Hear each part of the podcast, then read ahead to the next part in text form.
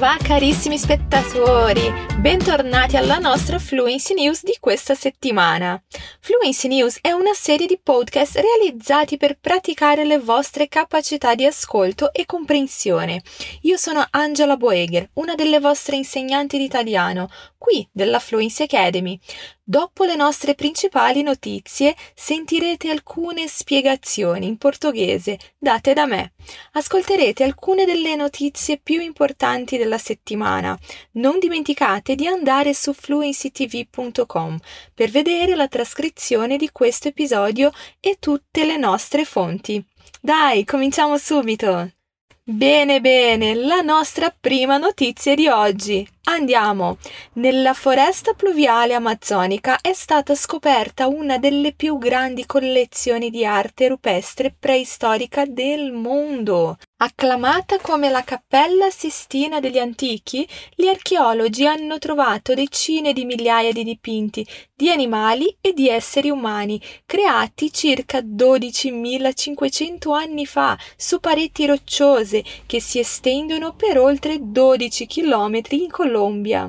Questa data si basa in parte sulle loro raffigurazioni di animali dell'era glaciale ormai estinti, come il mastodonte, un parente preistorico dell'elefante, che non ha vagato per il Sud America da almeno 12.000 anni. Ci sono anche immagini di bradipi giganti e cavalli dell'era glaciale. Questi animali sono stati tutti visti e dipinti da alcuni dei primissimi esseri umani ad aver raggiunto l'Amazzonia. Le loro immagini lasciano intravedere una civiltà antica e perduta.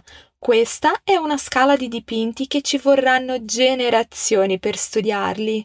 La scoperta è stata fatta l'anno scorso da un gruppo anglo-colombiano, finanziata dal Consiglio europeo delle ricerche. Fino ad oggi è stata tenuta segreta perché è stata filmata per una serie importante di Channel 4 che sarà proiettata a dicembre.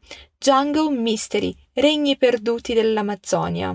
Il sito si trova nella serrania della Lindosa, dove insieme al Parco Nazionale di Chiribiquete sono state trovate altre opere d'arte rupestre. La presentatrice del documentario Ella al-Shamahi, archeologa ed esploratrice, ha parlato dell'emozione di vedere immagini mozzafiato create migliaia di anni fa. Il leader del team di questa scoperta è José Iriarte, professore di archeologia all'Università di Exeter e grande esperto di storia amazzonica e precolombiana.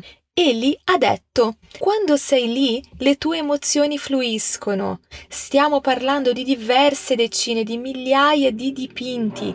Ci vorranno generazioni per registrarli. Ogni volta che lo fai è un nuovo muro di dipinti. Abbiamo iniziato vedendo animali ormai estinti. Le immagini sono così naturali e così ben fatte che abbiamo, per esempio, pochi dubbi che si tratti di un cavallo il cavallo dell'era glaciale aveva un viso selvaggio e pesante. È così dettagliato che possiamo vedere anche i peli del cavallo. È affascinante.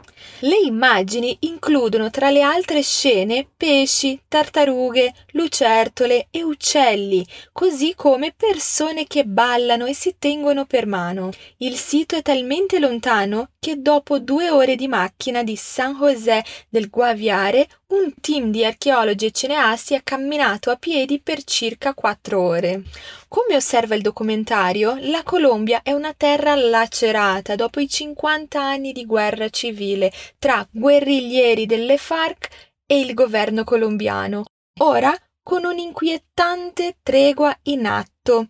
Il territorio dove sono stati scoperti i dipinti era completamente al limite fino a poco tempo fa e comporta ancora una un'attenta negoziazione per entrare in sicurezza. Diceva Al-Shamahi, l'esplorazione non è finita, la scoperta scientifica non è finita.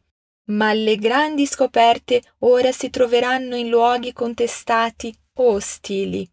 I dipinti hanno dimensioni diverse, ci sono numerose impronte di mani e molte delle immagini sono in quella scala, che si tratti di forme geometriche di animali o di esseri umani. Altre sono molto più grandi. Alcuni dei dipinti sono così alti che possono essere visti solo con i droni. Iriarte ritiene che la risposta stia nelle raffigurazioni di torri di legno tra i dipinti, comprese le figure che sembrano fare bungee jumpy da queste torri. Ha aggiunto questi dipinti hanno un colore rossastro della terracotta.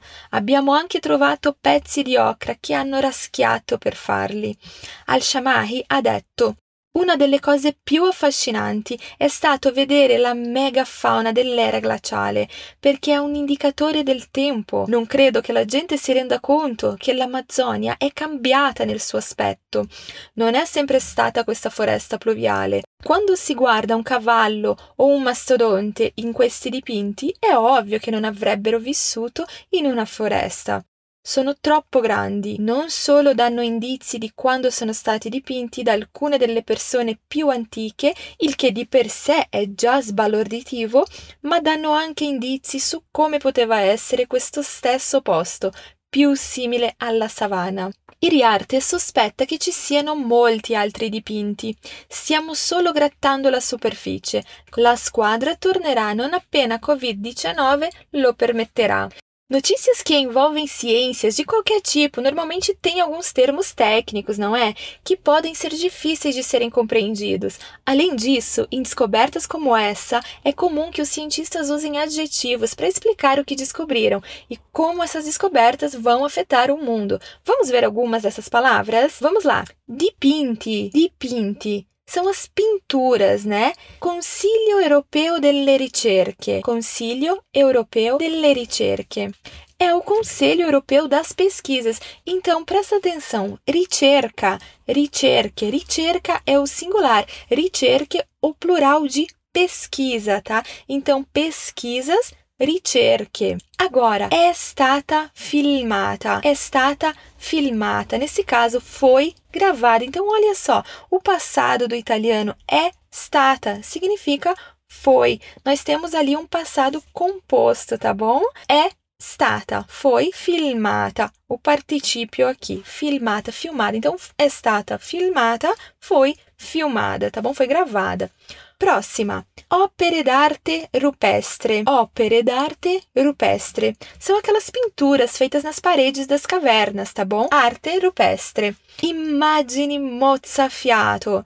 Immagini mozzafiato. São aquelas imagens que tiram o fôlego. Então, tudo que for mozzafiato é porque tira o fôlego. E lucertole uccelli. Lucertole e uccelli. Você sabe o que são lucertole e uccelli?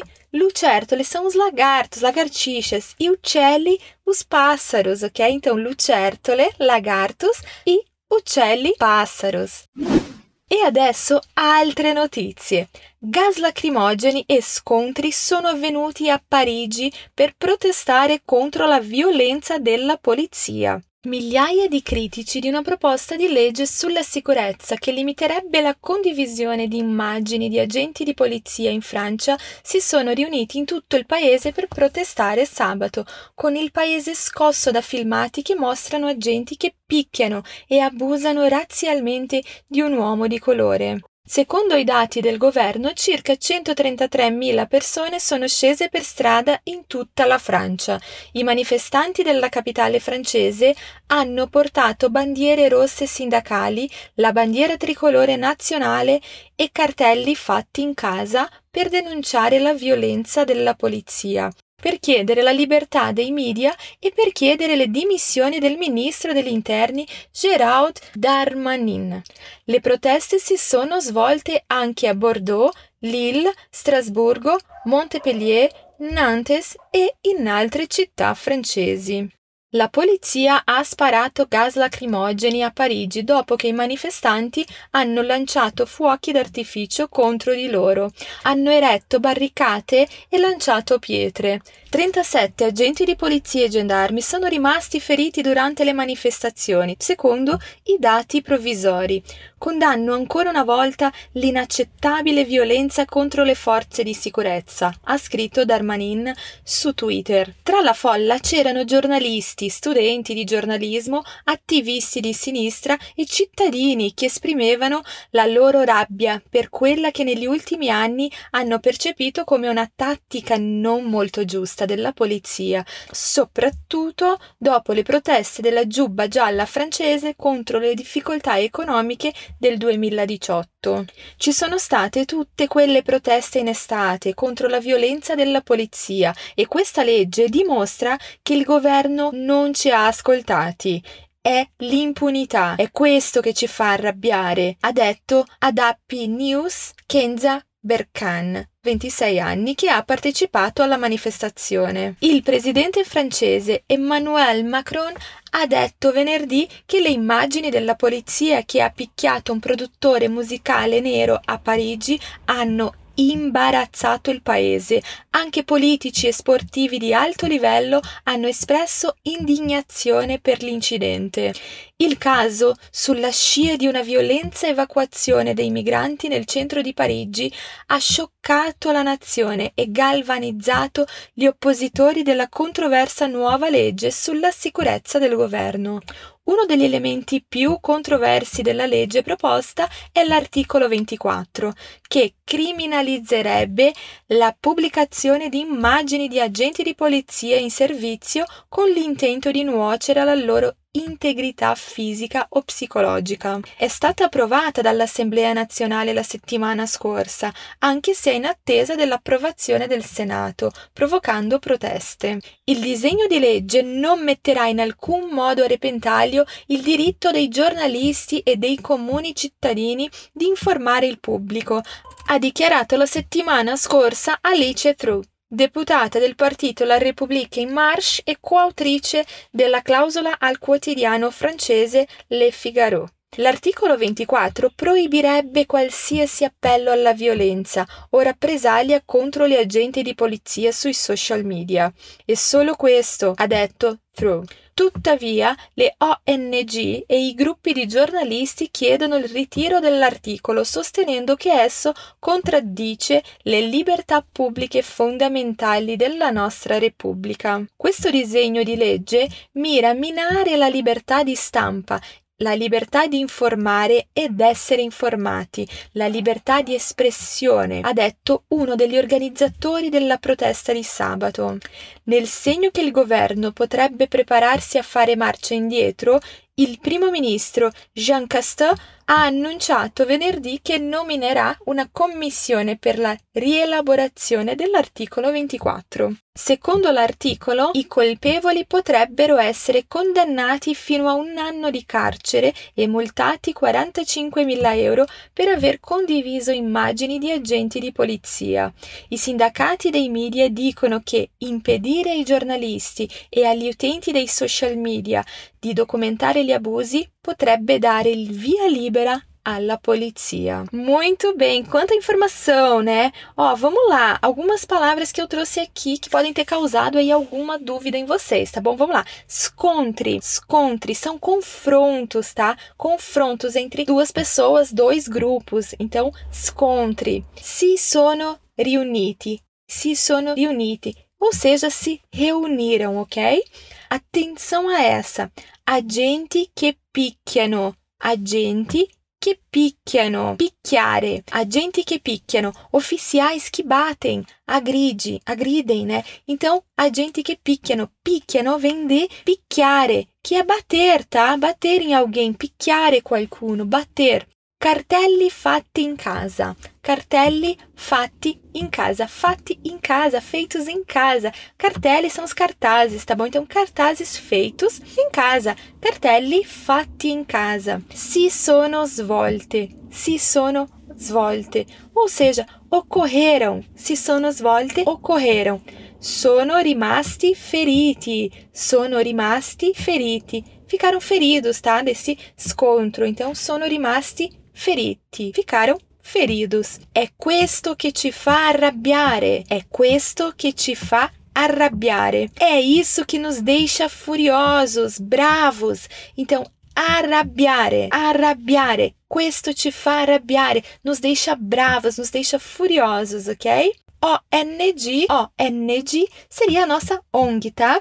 Hanno imbarazzato il paese, hanno imbarazzato il paese. Invergonhare né, o país, deixar um país com muita vergonha, tá bom? Dare il via libera alla polizia. Dare il via libera alla polizia. Dare il via libera seria quase como dar luz verde para a polícia para ela fazer o que ela quiser. Então a frase dare il via libera alla polizia significa dar luz verde aí para a polícia fazer o que ela quiser, tá bom? E per finire questo episodio parliamo della donna incinta di Singapore che ha dato alla luce un bambino con anticorpi Covid-19. Una gravidanza drammatica di una donna che ha preso il Covid-19 quando era incinta. È finita in lacrime di gioia quando la signora Celine Chan, 31 anni, ha dato alla luce il suo secondo figlio all'inizio di questo mese. Per il sollievo di tutti, suo figlio, Aldrin, non solo è nato senza Covid-19, ma, secondo il suo pediatra, possiede anche anticorpi contro il virus. La signora Chan è una delle poche donne di Singapore che sono state infettate dal coronavirus durante la gravidanza ad aver partorito finora ha detto che è molto interessante. Il suo pediatra ha detto che i miei anticorpi Covid-19 sono scomparsi, ma Aldrin ha gli anticorpi Covid-19. Il mio medico sospetta che io abbia trasferito i miei anticorpi Covid-19 a lui durante la gravidanza. Il Sunday Times capisce che gli anticorpi di Aldrin suggeriscono che lui è immune al virus. Pesava 3,5 kg alla nascita, è nato il 7 novembre al National University Hospital ed era identico a sua sorella maggiore Aldrina due anni alla nascita, ha aggiunto la signora Chan. La signora Chan ha detto che la sua gravidanza è stata drammatica, poiché lei, sua madre e sua figlia hanno contratto la Covid-19 dopo il ritorno da una vacanza in famiglia in Europa a marzo.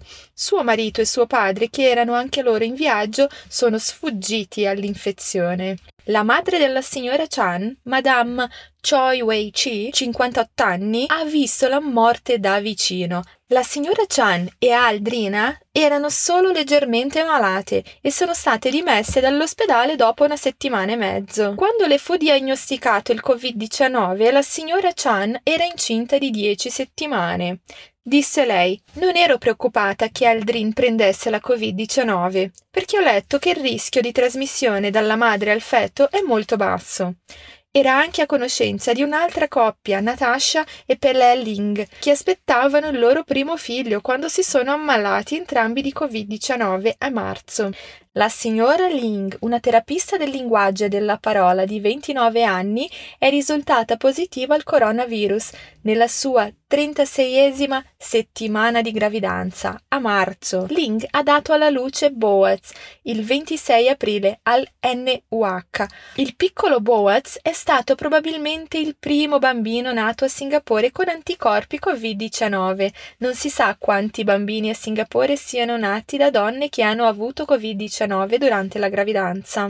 Il presidente della divisione di ostetricia e ginecologia del KK Women's and Children's Hospital, il professore associato Tan Hak Kun, ha detto al The Straits Times che il numero di donne incinte infettate da Covid-19 sotto le cure dell'ospedale è molto basso e nessuna ha ancora partorito. Il prof Tan ha detto che le linee guida pubblicate dal Royal College of Obstetricians and Gynecologists nel Regno Unito nel mese di ottobre ha detto che le prove attuali suggeriscono che la trasmissione di Covid-19 da una donna incinta al suo bambino durante la gravidanza o il parto non è comune.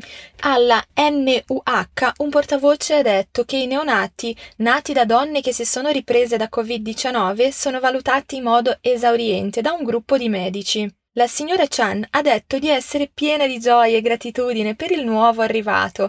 La mia gravidanza e il parto sono andati a gonfie vele, nonostante la diagnosi di Covid-19 nel mio primo trimestre, che è la fase più instabile della gravidanza. Sono molto fortunata ad avere Aldrin e ne è uscito molto sano ha detto mi sento sollevata che la mia esperienza con Covid-19 sia finalmente finita. Que legal, né? Uma notícia boa aí no meio de algumas não tão legais. Bom, vamos lá, vamos ver algumas palavras aqui. Donna incinta.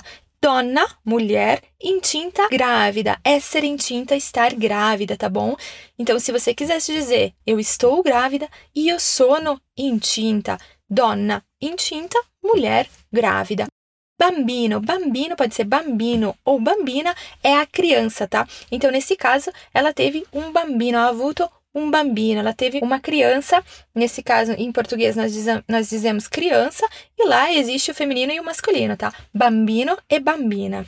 Ha preso il Covid-19 quando era incinta. Ha preso né, pegou, nesse caso ela, a Chan, ha preso il Covid-19. Ela pegou, então, ha preso, pegou il Covid-19 quando? Quando era incinta, enquanto ela estava grávida, certo? Per il sollievo di tutti, per il sollievo di tutti, então isso dali para o alívio de todos. Então, sollievo, alívio, tá bom? Per il sollievo di tutti, pro alívio de todos. Vacanza in família, vacanza in família, vacanza férias in família e férias em família, tá bom? Sono sfuggiti all'infezione. Eles escaparam, sono sfuggiti, então significa que escaparam de pegar, né, o Covid. Sono sfuggiti all'infezione. Ha visto la morte da vicino. Ui, que frase chata de se falar. Ha visto la morte da vicino. Ha visto, viu, la morte da vicino. Ha visto, viu, la morte, a morte da vicino. De perto, então vicino, perto. Longe seria lontano. Vicino, lontano.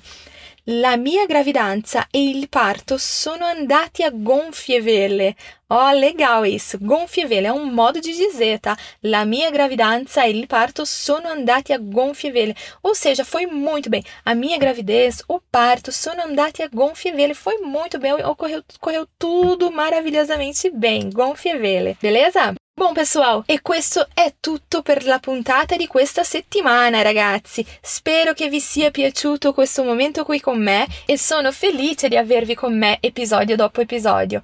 Ogni settimana ci sarà un episodio nuovo e io sarò qui ad aspettarvi. Ricordatevi di controllare su fluencytv.com per avere più contenuti gratuiti in 5 lingue diverse, la trascrizione di questo episodio e tutte le nostre fonti. Ci vediamo alla prossima puntata! A presto, ciao ciao!